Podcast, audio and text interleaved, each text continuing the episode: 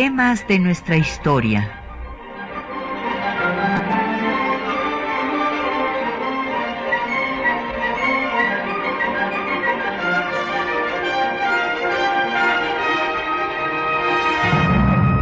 Un espacio que difunde el conocimiento del pasado para comprender nuestro presente. Programa a cargo de la maestra Patricia Galeana.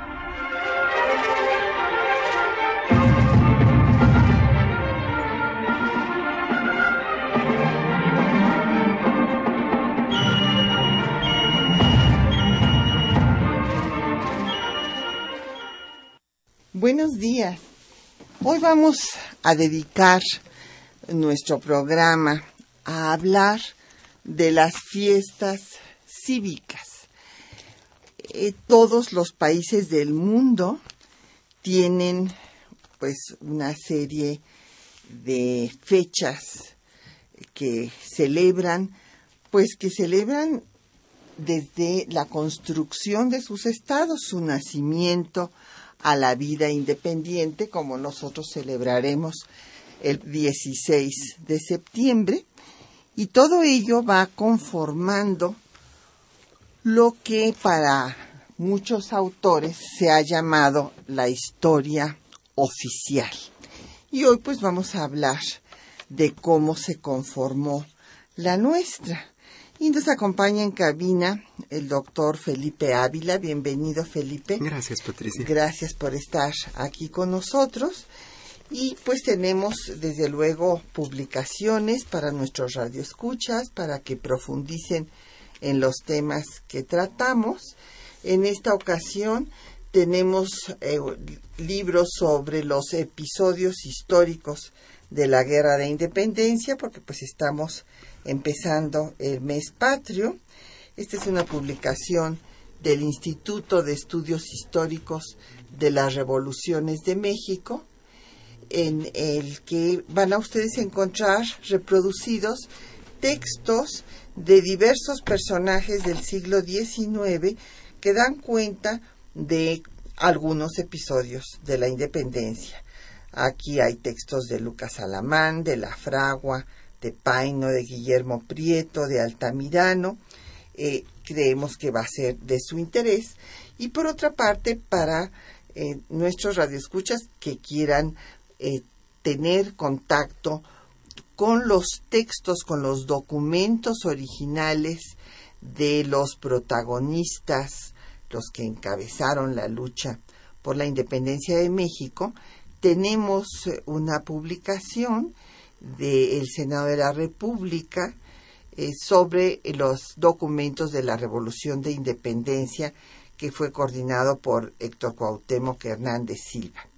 Eh, llámenos, tenemos a su disposición como siempre, el 55 36 89 89, una alada sin costo 01 800 505 26 88, un correo de voz 56 23 32 81, un correo electrónico temas de nuestra historia arroba yahoo.com mx y por Twitter nos puede buscar en arroba temas historia y seguirnos por Facebook en temas de nuestra historia UNAM. Y si hoy no nos puede seguir escuchando, pues el programa queda en línea en el www.radiounam.unam.mx.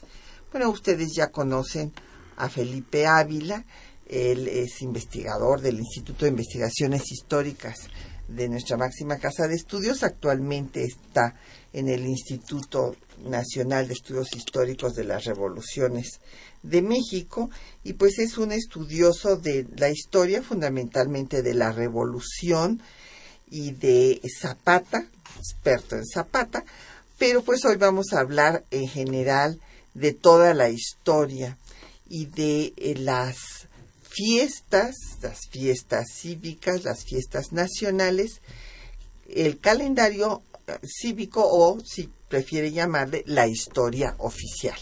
Porque pues todos los países del mundo, desde que existen los estados nacionales, tienen una historia oficial. Así es. Lo has dicho muy bien. Eh, yo creo que es muy importante subrayar que la historia es patrimonio de toda la comunidad que conforma una nación.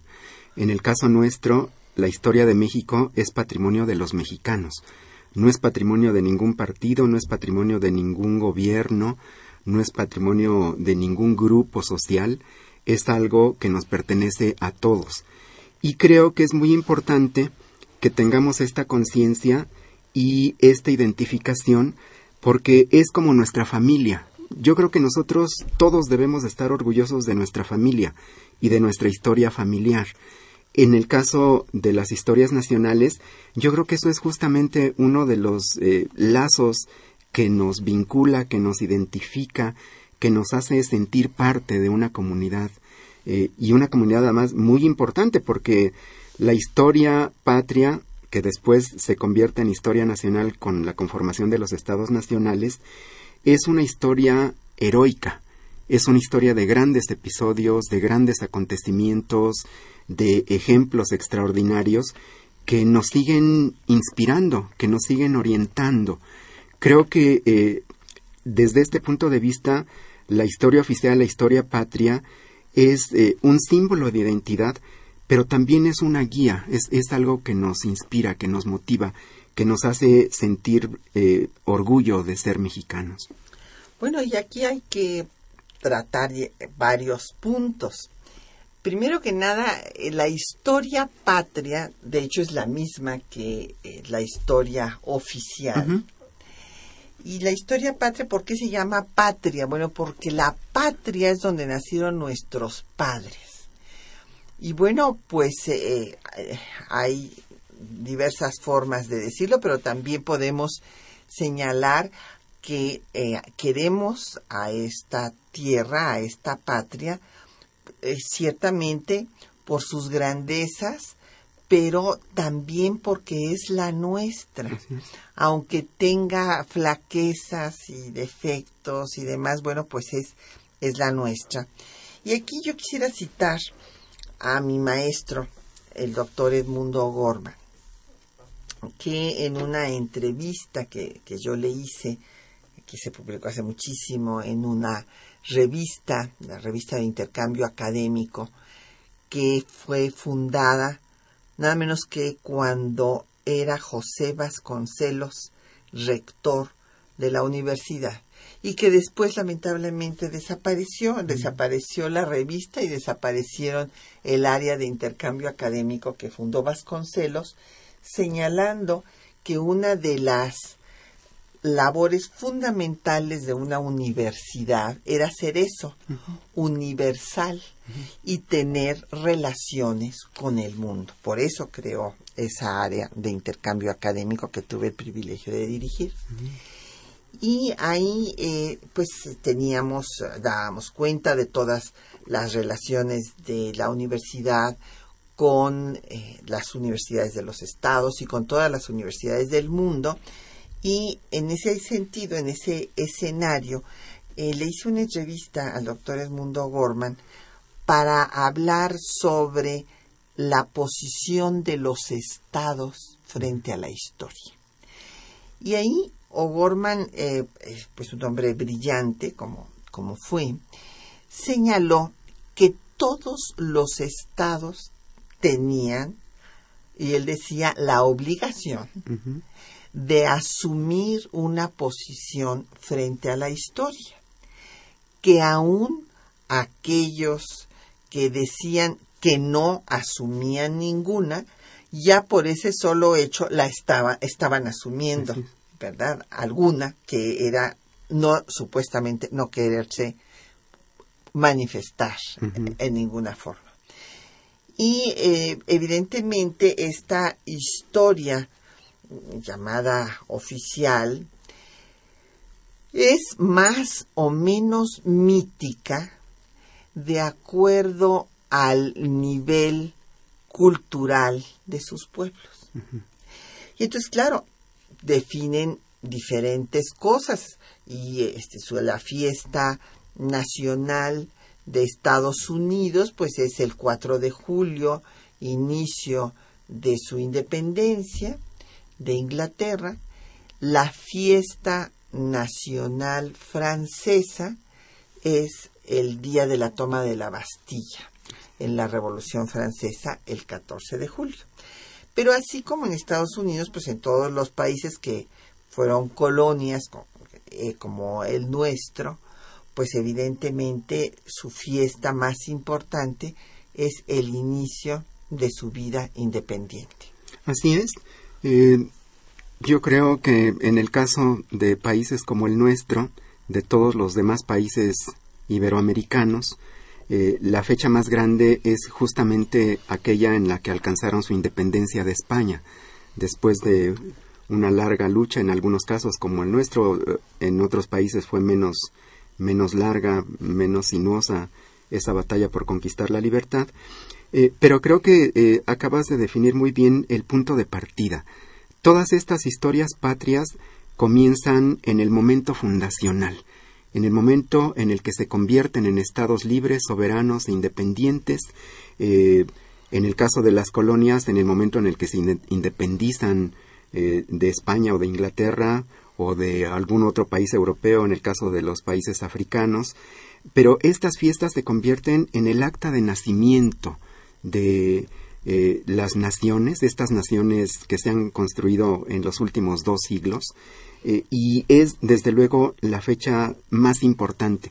En México, el 16 de septiembre es la fecha más seguida, más querida, más sentida, en donde es motivo de que se reúnan las familias, aunque vivan separados, eh, tratan de hacer lo posible por estar juntos igual que le eh, hacen los estadounidenses en el Thanksgiving, eh, es una cosa parecida eh, la que ocurre aquí en la independencia, y esto lo hacen todas las comunidades que se identifican como mexicanas, también los mexicanos que viven en Estados Unidos, que viven en otros países, se reúnen en las colonias, en la embajada, y dan el grito de independencia de manera simbólica.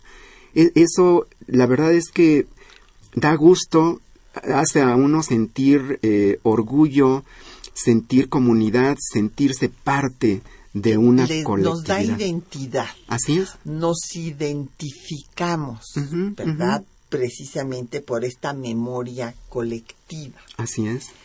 Pero bueno, hubo después toda una corriente iconoclasta en la cual pues había que acabar con la historia oficial. Y entonces el acabar con la historia oficial, pues yo me pregunto, entonces no hay que celebrar el 16 de septiembre. Pero en forma contradictoria, las mismas voces que quieren acabar con los este, héroes, porque según esto es la historia de bronce, en palabras de Luis González, y entonces hay que bajar a los héroes del pedestal, pues esos mismos fueron los que querían que se hiciera un, homenaje a Porfirio Díaz este año. Entonces, en un acto que a mí me parece de absoluta incongruencia, porque bueno, por fin queremos historia oficial o no. Ahora hay otro tema que es central. La política siempre se ha servido de la historia. Así es. Y se seguirá sirviendo de la historia por siempre que exista, bueno, que existirá el poder, existirá la política y existe mientras existe el Estado, no creo que no se ha inventado otra forma de organización, pues seguirán existiendo, eh, pues sí, estas ideas en las cuales para algunos, a quienes quieren tener en el pedestal, pues son a los personajes con los que se sienten identificados. Y según se sea de izquierda, de derecha o de centro son sus personajes favoritos. Así es. Eh, como lo acabas de mencionar, eh, todos los estados se sirven de la historia para legitimarse, para consolidar su poder, pero también para establecer... Cohesionar a la nación. Claro, es, es un símbolo de, de cohesión social, es, es un elemento que unifica, que identifica, que socializa, que, que forma una comunidad. Y todos los estados, desde que tenemos memoria, han hecho lo mismo. En el estado en el que nos fijemos, en el país que queramos, la nación que traigamos como ejemplo primero que se nos ocurra, eh, hace exactamente lo mismo. Esto es algo que es parte de la naturaleza humana, es sentirse no, no solo, no aislado, no eh, desvinculado de los demás, es, es, algo que se va construyendo desde las primeras sociedades, desde los primeros grupos humanos. Eh, e, esta memoria colectiva, estos vínculos de identidad, están desde que está el género humano sobre la Tierra eh, y han ido evolucionando. ahora tenemos ya mucha más memoria escrita, mucho más registros, muchos más documentos y también muchas más tradiciones. Eh, pero en el pueblo en el que nos detengamos existe un proceso similar. Creo que es una característica eh, universal de todas las sociedades. Así es. Y bueno, pues evidentemente así como honramos a nuestros padres, pues reconocemos a los hombres y mujeres que hicieron algo trascendente por nuestra comunidad nacional. Y por eso vamos a escuchar Marchas Mexicanas, una marcha que lleva por nombre Homenaje de Raimundo y Genaro Núñez.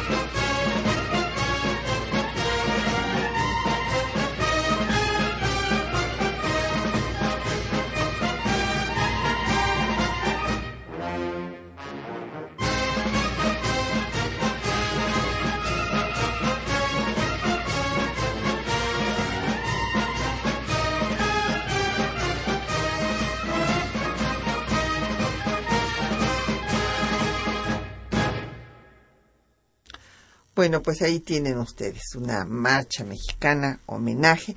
Ya nos han empezado a llegar preguntas y comentarios. Don Efren Martínez de Iztapalapa dice que cuáles son las fiestas cívicas más importantes. Bueno, ¿y qué dónde será mi próxima conferencia? Pues me voy a ir a Mérida, don Efren, a hablar de Salvador Alvarado y el Congreso Feminista. Pero bueno, aquí ahorita vamos a hablar de cuáles son esas fiestas cívicas más importantes. Y la primera, don Efren, es justamente el 16 de septiembre.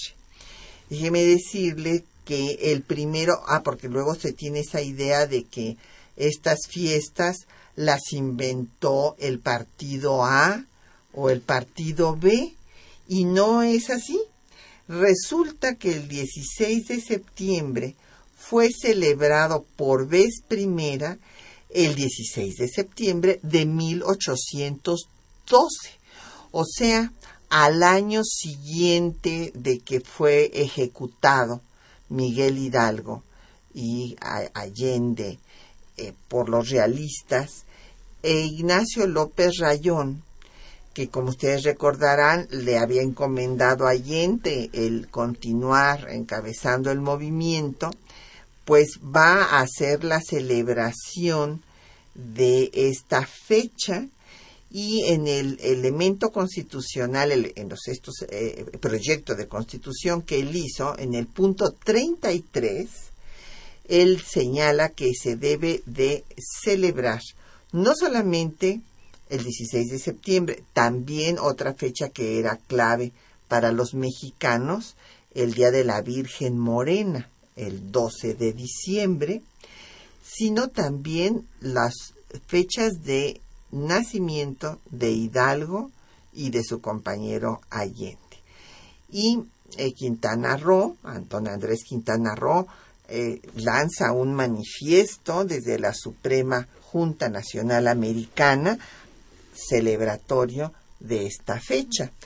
Y después, esto es en 1812, y en 1813, ya en los sentimientos de la nación, escritos por Morelos y que Quintana Roo dice que se los dio para que se los corrigiera y que don Andrés le dijo a José María, pues no tengo nada que corregirle porque están perfectos, pues eh, fueron leídos por Rosains ante el Congreso Constituyente en Chilpancingo el 14 de septiembre de 1813 y el número 23, eh, que es el último, de los sentimientos de la nación de Morelos, que es justamente también su proyecto de constitución que les está entregando al Congreso para que sean las directrices de la primera Constitución de México, que tiene un bellísimo nombre, el Decreto Constitucional para la Libertad de la América Mexicana, pues ahí dice que hay que celebrar el 16 de septiembre, que es cuando nuestra libertad comenzó y se desplegaron los labios de la nación para reclamar sus derechos con la espada en la mano para ser oída. Y que hay que celebrar también al grande héroe, así lo llama, lo llama Morelos a su maestro Hidalgo. Sí, yo creo que el que conozcamos esto le da todavía más significación a esta que es la fecha cívica más importante de nuestra historia nacional, porque fue promovida por los propios compañeros de Hidalgo, por los sobrevivientes, por quienes siguieron sus contemporáneos y además quienes continuaron su lucha, quienes retomaron la estafeta que había iniciado eh, López Rayón y Morelos fueron los que permitieron darle continuidad al movimiento insurgente, los que no dejaron que la llama de la libertad se apagara, los que pudieron poner en jaque al eh, gobierno realista, los que hicieron más posible la conquista de la libertad. Y son ellos precisamente los iniciadores de esta celebración que con el paso de los años se volvió la fecha nacional por excelencia. Eh, el 16 de septiembre es la, la más grande fecha cívica que tenemos los mexicanos y su origen es en el propio proceso de independencia. Es de ahí de donde arranca. No, no es hechura ni obra de ningún partido, de ningún gobierno. Son los, los que estaban haciendo la, la batalla por la libertad. Así es. Y como don Efren nos pregunta que cuáles son las fechas cívicas más importantes, pues don Efren se relacionan, como comentábamos, con estas fechas fundacionales. Y los dos, eh, los tres momentos claves de la historia de México que marcaron un antes y un después en la vida nacional son por una parte la Revolución de Independencia, y por eso tenemos el 16 de septiembre, por otra la Revolución de Reforma, pero ahí como viene después de esta reforma liberal que quiere eh, quitarle sus privilegios a la iglesia, etcétera, y viene la guerra civil, pues entonces se sigue de la intervención francesa que traerán los conservadores y la jerarquía eclesiástica y entonces la fecha cívica que establecerá Benito Juárez en esos años de lucha que eran fundamental eh, tener una cohesión nacional frente a la invasión de los franceses, pues va a ser la batalla del 5 de mayo de 1862, que será celebrada, así como fue celebrada por Rayón al año siguiente de que ejecutan a Hidalgo el 16 de septiembre, pues Juárez celebra el 5 de mayo al año siguiente de que sucedió, el 5 de mayo de 1863, en el que se está luchando contra los franceses y nada menos es cuando está sitiado Puebla, el mismo lugar donde se había rechazado al ejército francés en tres ocasiones, pues al año después está siendo sitiada por un ejército mucho más grande que el que había llegado originalmente. Y déjenme decirles que la eh, fiesta del 5 de mayo se convirtió en una fiesta fundamental, por ejemplo, en San Luis Potosí, cuando los franceses tienen tomada la ciudad. El 5 de mayo, todas los habitantes, esto nos cuentan los cronistas potosinos, los habitantes de la ciudad de San Luis Potosí encienden sus luces en sus casas y adornan sus casas el 5 de mayo como una, eh, un rechazo a la dominación francesa.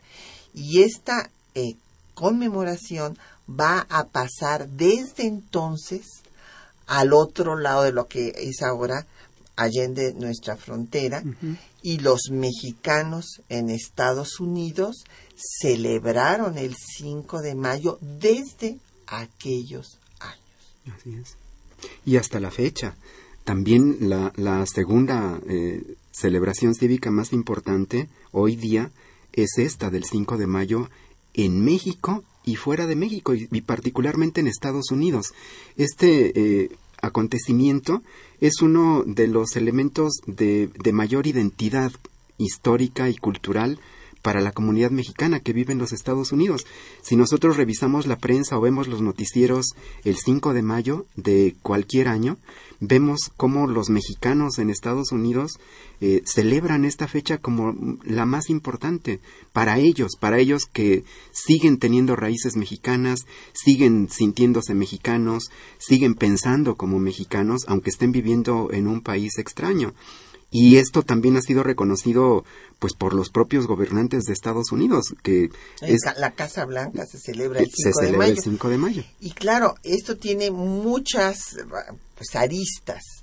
En primer lugar, es un momento de orgullo, de orgullo de decir los mexicanos pudimos derrotar a un ejército invicto en Europa y que pensaba que aquí no iba a haber ninguna resistencia y que iban a poder llegar de Rondón hasta la capital de la República y se les pudo detener y se les pudo rechazar en tres ocasiones hasta que se replegaron.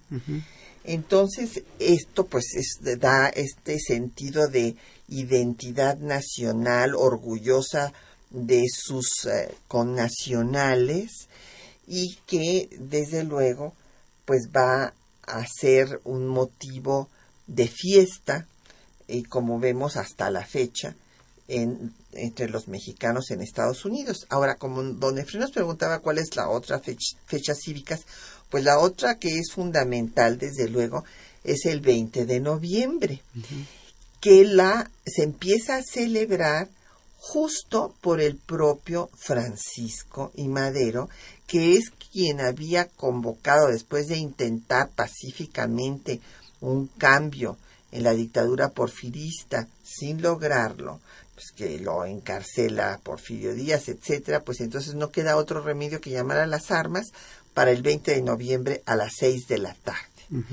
Y el propio Francisco y Madero empieza a celebrar el 20 de noviembre desde 1911. Sí, estas son las tres grandes fechas cívicas de nuestra historia nacional. Eh, la segunda, la de el 5 de mayo, eh, creo que eh, simboliza varias cosas. Por un lado es como una segunda independencia, porque Así le dijo Juárez. estábamos, así es, estábamos invadidos por una de las principales potencias de la época, que a pesar de su superioridad militar, tecnológica y monetaria, eh, pues sufrió su más desastrosa derrota eh, gracias al heroísmo del ejército mexicano, de la población poblana y al genio militar de, de, de Ignacio Zaragoza, que también hay que subrayarlo. ¿no? Eh, pero no solamente es la, la, la victoria sobre un ejército invasor que se convierte en el arranque de una segunda independencia, que eh, por fortuna salimos triunfantes, eh, estaba en riesgo la existencia de México como nación independiente y soberana, eh, sino que también es como la culminación de la reforma, de esta segunda gran revolución social, gran revolución política, en donde se establece una sociedad más igualitaria, porque la independencia nos hizo libres y soberanos, pero seguíamos siendo una nación desigual, una nación con privilegios de algunos sectores, con injusticias, en donde la ley no imperaba por igual para todos, en donde la Iglesia conservaba el dominio cultural y político de buena parte de la sociedad mexicana, y la reforma nos dio la primacía del Estado laico y una sociedad de ciudadanos iguales ante la ley, sin ningún tipo de privilegio, eh, y una sociedad moderna, republicana, federal, que sigue siendo el modelo que continuamos hasta la fecha. Y eh, la revolución es una tercera gran conmoción social eh, en donde creo que lo más importante es que se conquistan los derechos sociales en donde los campesinos, los obreros, los sectores populares finalmente obtienen sus más sentidas demandas. Y eso pues también es producto de una revolución, de un movimiento armado que lo tuvo que hacer por la fuerza. Pues vamos a hacer una pausa para escuchar eh, los textos que les hemos eh, preparado para esta mañana. Ahí van ustedes a ver como Rayón, Morelos, y luego Juárez también va a reiterar entre los días festivos, eh, reconoce los religiosos, esto es importante destacarlo, a pesar de eh, sus eh, ideas laicas, pero reconoce las tradiciones religiosas e incorpora el 16 de septiembre. Y después Miguel Alemán pues va a hacer un reconocimiento a Juárez y va a declarar que el 21 de marzo, el día de su nacimiento, como un día de fiesta nacional y descanso obligatorio. Hay hechos trascendentes en la vida de los pueblos que marcan un parteaguas en su devenir y se convierten en hitos históricos. Todos los países del mundo celebran su nacimiento como estados independientes. Reconocen a los hombres y mujeres que han participado en el proceso de construcción de sus estados nacionales como sus fundadores y rinden merecido homenaje a sus héroes. Al consumarse la independencia, Ignacio López Rayón, en sus elementos constitucionales del 4 de septiembre de 1812, estableció la celebración de la gesta independiente por vez primera. Veamos. Punto 33.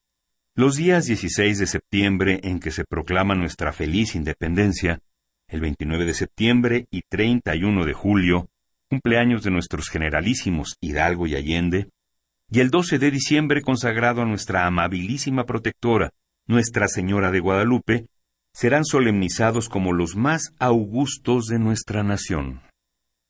José María Morelos y Pavón, en Los Sentimientos de la Nación, leídos ante el Congreso de Chilpancingo el 14 de septiembre de 1813, establecieron estas fechas como parte de las fiestas nacionales. Escuchemos. Décimo noveno. Que en la nueva legislación se establezca por ley constitucional la celebración del día 12 de diciembre en todos los pueblos, dedicado a la patrona de nuestra libertad, María Santísima de Guadalupe, encargando a todos los pueblos la devoción mensal. Vigésimo tercero, que igualmente se solemnice el día 16 de septiembre todos los años, como el día aniversario en que se levantó la voz de la independencia y nuestra santa libertad comenzó, pues en ese día en el que se desplegaron los labios de la nación para reclamar sus derechos con espada en mano, para ser oída, recordando siempre el mérito del grande héroe, el señor don Miguel Hidalgo, y su compañero don Ignacio Allende.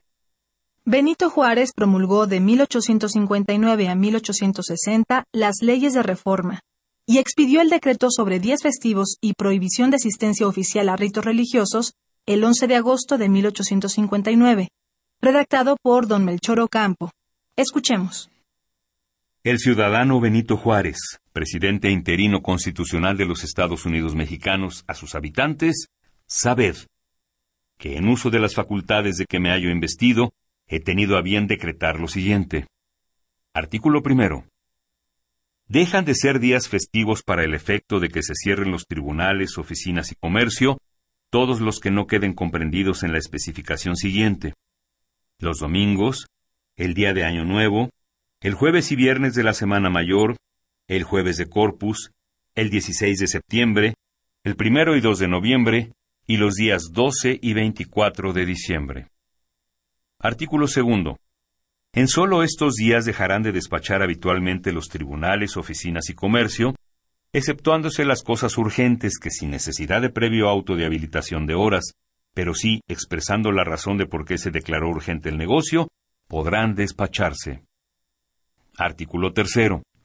Se derogan todas las leyes, circulares, disposiciones, cualesquiera que sean, emanadas del legislador, de institución testamentaria o de simple costumbre, por las cuales había de concurrir en cuerpo oficial a las funciones públicas de las iglesias.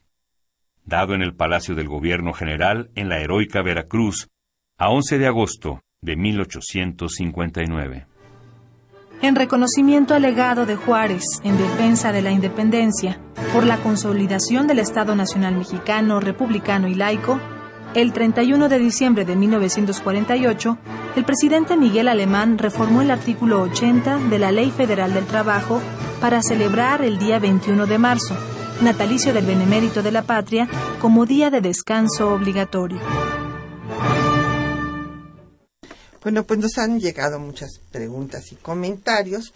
Don Agustín Alcaraz dice que hablemos más de la primera mitad del siglo XIX. Bueno, quiero decirle, don Agustín, que así como, bueno, pues primero Rayón, luego Morelos, eh, celebraron el 16 de septiembre, y también en el Correo del Sur salieron eh, pues una serie de eh, textos celebratorios del 16 de septiembre, cuando Iturbide consuma la independencia, bueno, pues él mismo festeja la consumación de lo que él había hecho.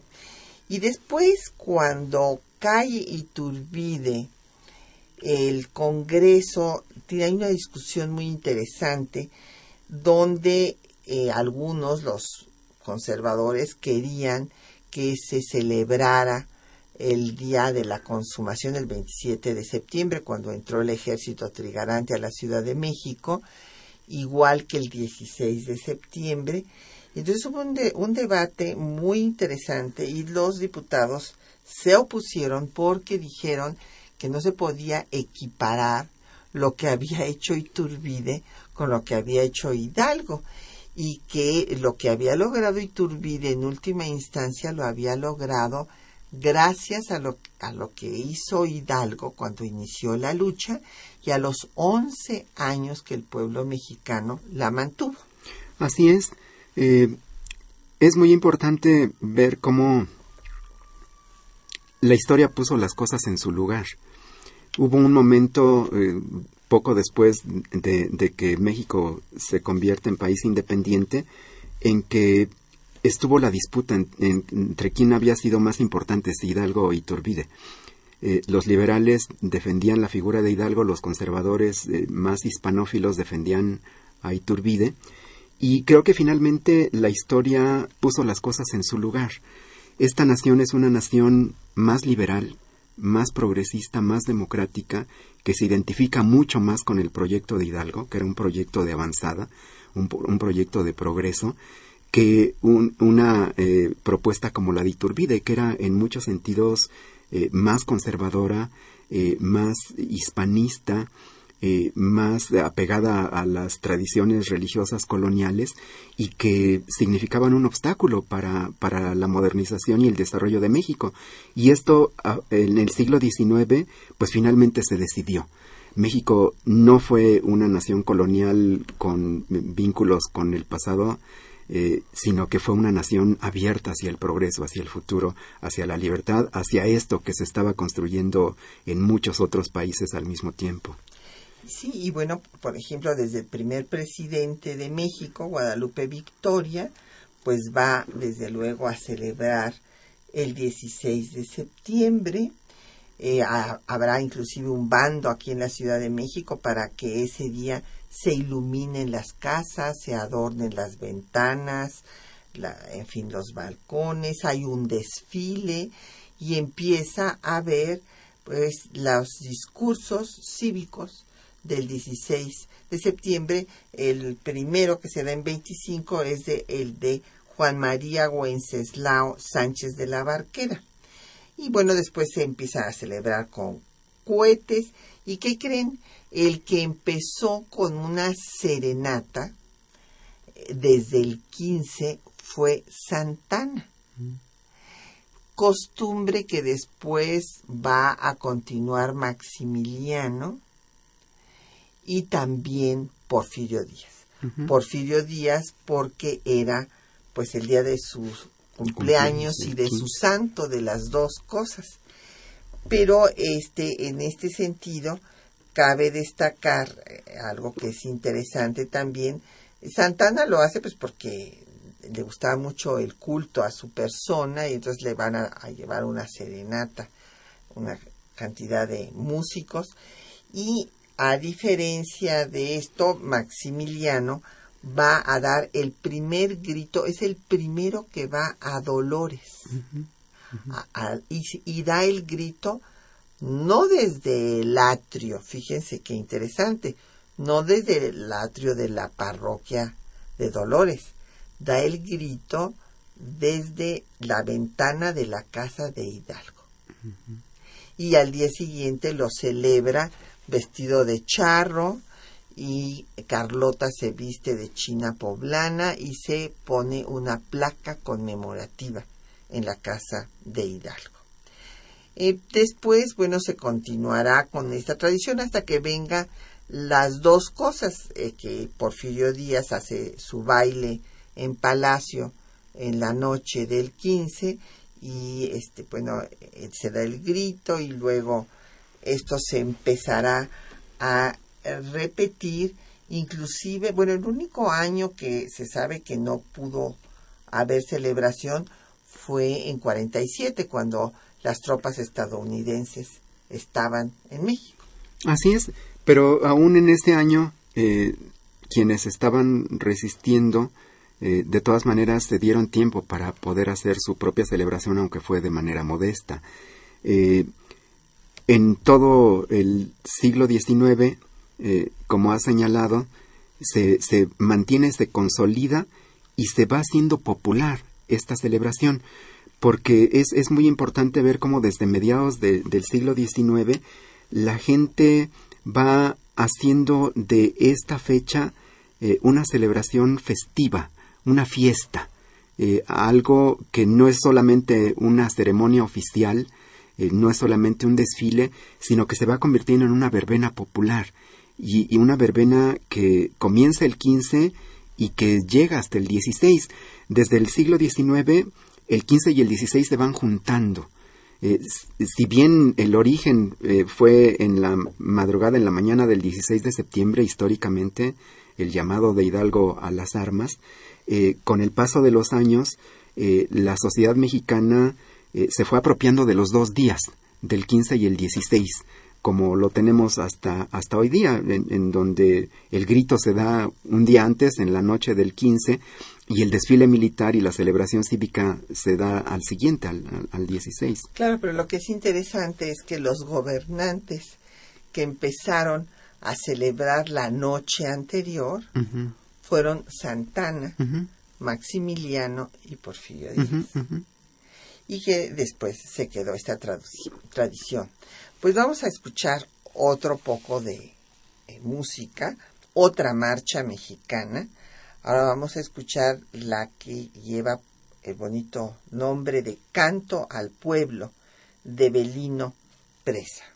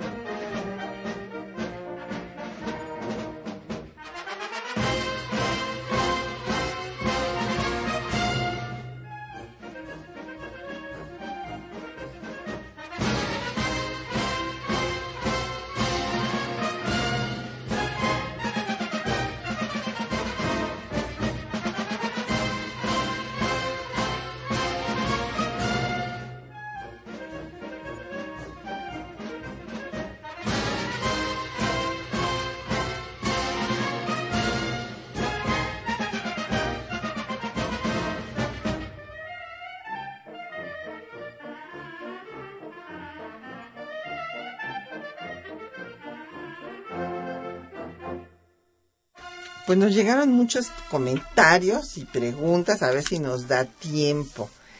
Eh, don Oscar Alonso Silva de la Miguel Hidalgo dice que hay profesores que dicen que Hidalgo solo representaba los intereses criollos. Inclusive dice el nombre aquí de una maestra que dice eso, que mejor ni, ni doy su nombre, y que este pues que quiere saber qué es lo que pienso al respecto. Don Oscar, déjeme decirle que si hubiera representado a los intereses criollos, no habría abolido la esclavitud ni habría incorporado a las comunidades indígenas al movimiento. Así es que el que representaba los intereses criollos era Allende, no Hidalgo, y por eso es que hubo la ruptura entre los dos. Y también que cuál es la diferencia entre el ideario de Hidalgo y Morelos, que eso es lo que vamos a tratar el próximo programa.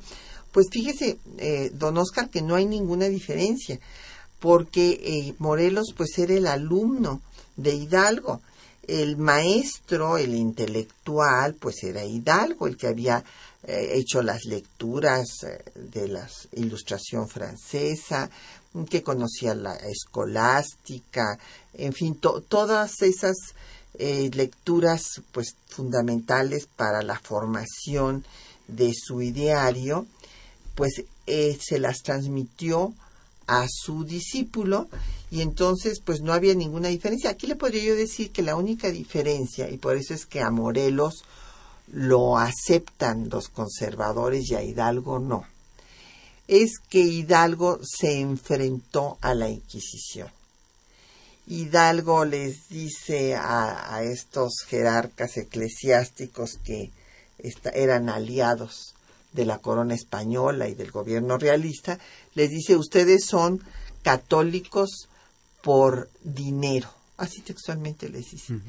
Y claro, Morelos no este, tuvo esos alcances porque pues Morelos no era una persona de una gran cultura y él lo que sí fue fue pues un gran eh, organizador de la gente, estratega militar. un, estratega, pero pues esa es la única diferencia que podría yo encontrar.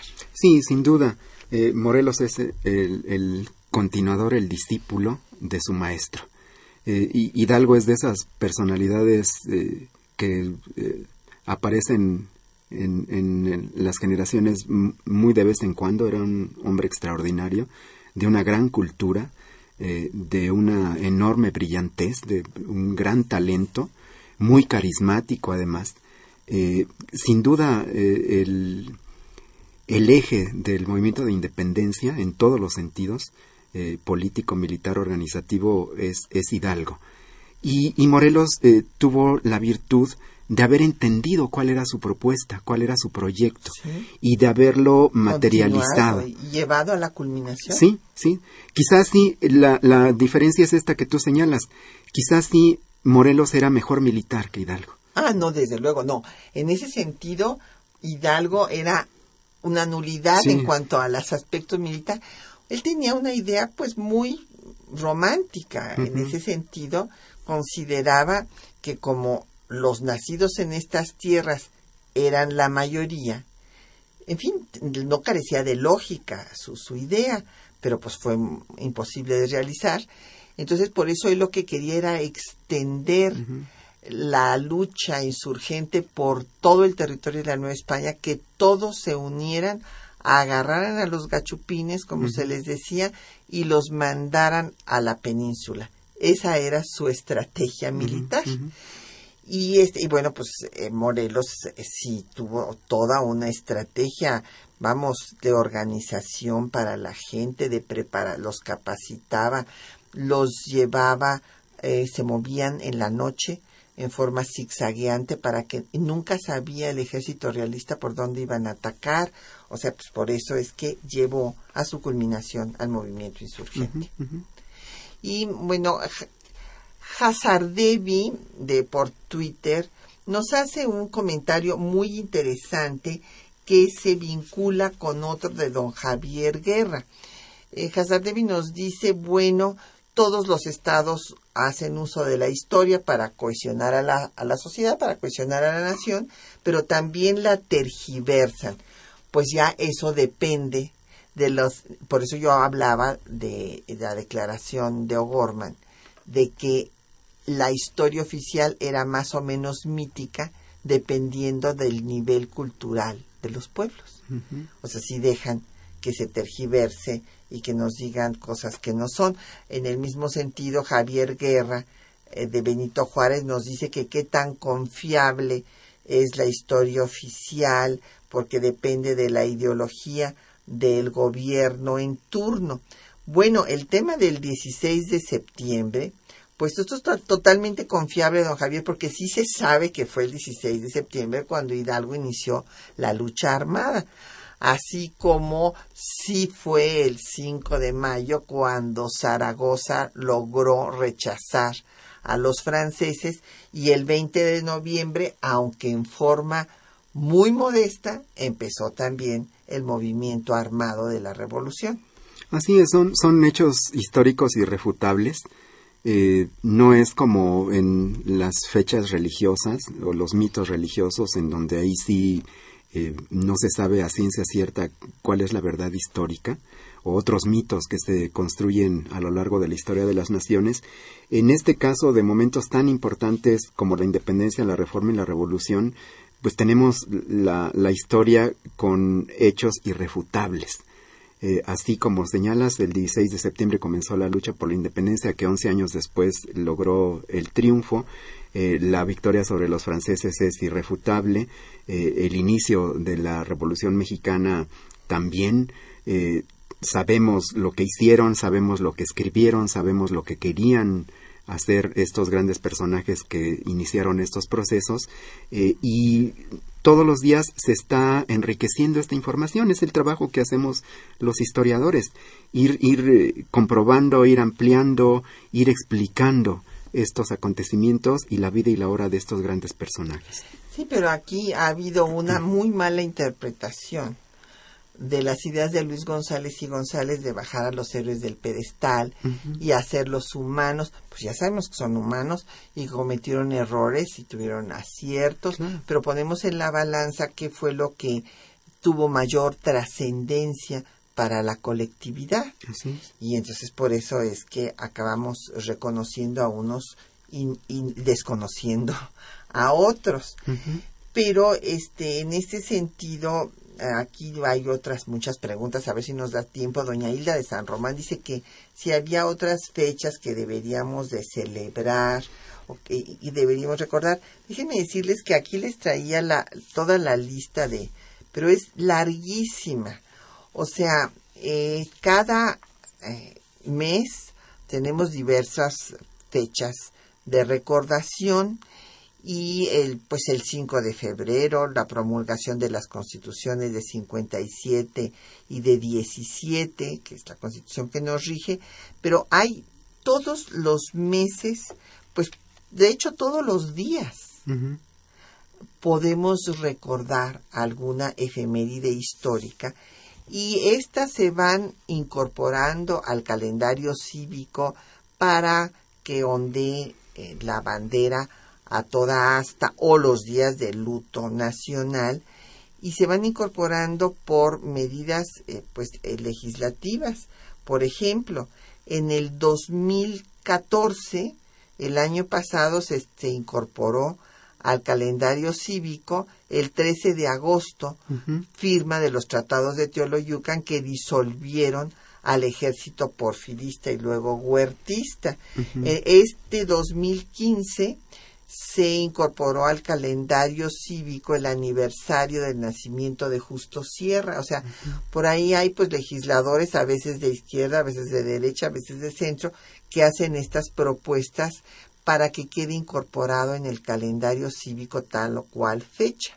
El 12, por ejemplo, se eh, puso también en el calendario cívico el 19 de agosto para recordar el día de la creación de la Suprema Junta Nacional Americana. Sí, eh, esto es algo eh, dinámico.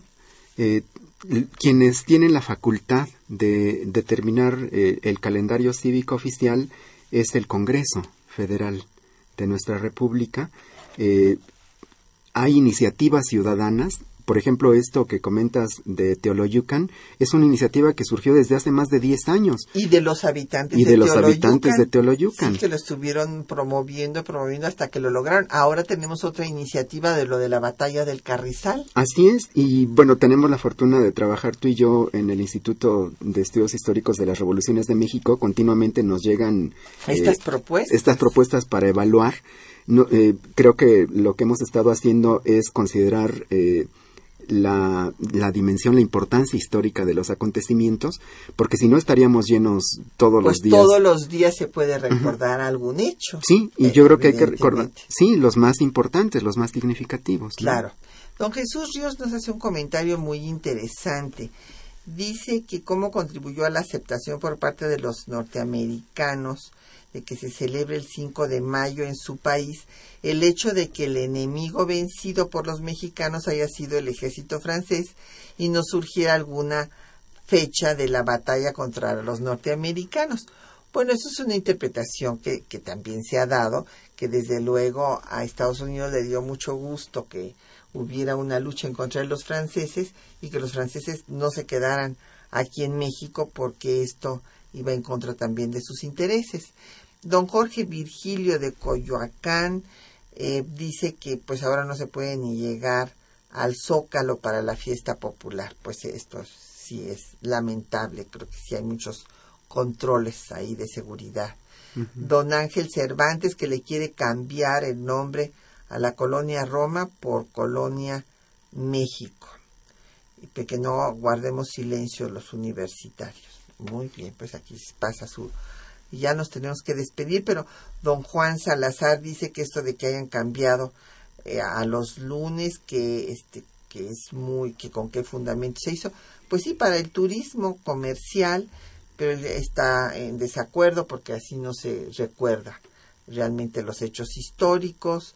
Aquí don Manuel Pérez nos dice que la historia es falseada. Bueno, pues por eso tenemos en el trabajo de los historiadores es precisamente que no se, que no se den semejantes eh, eh, pues tergiversaciones de nuestra historia.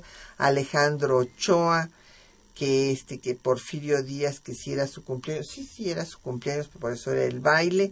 José Guadalupe Medina de Nezahualcóyotl, eh, que por qué no se ha legislado para que todas las fiestas del 16 de septiembre sean iguales. No, sí, sí, sí son iguales.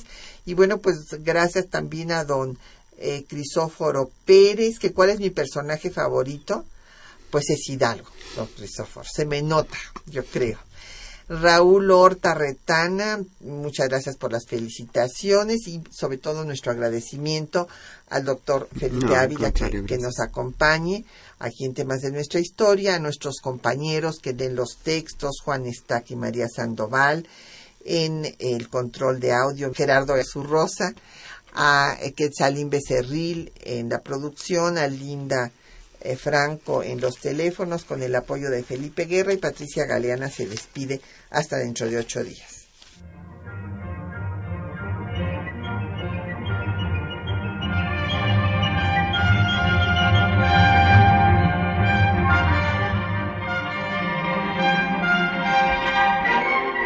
Temas de nuestra historia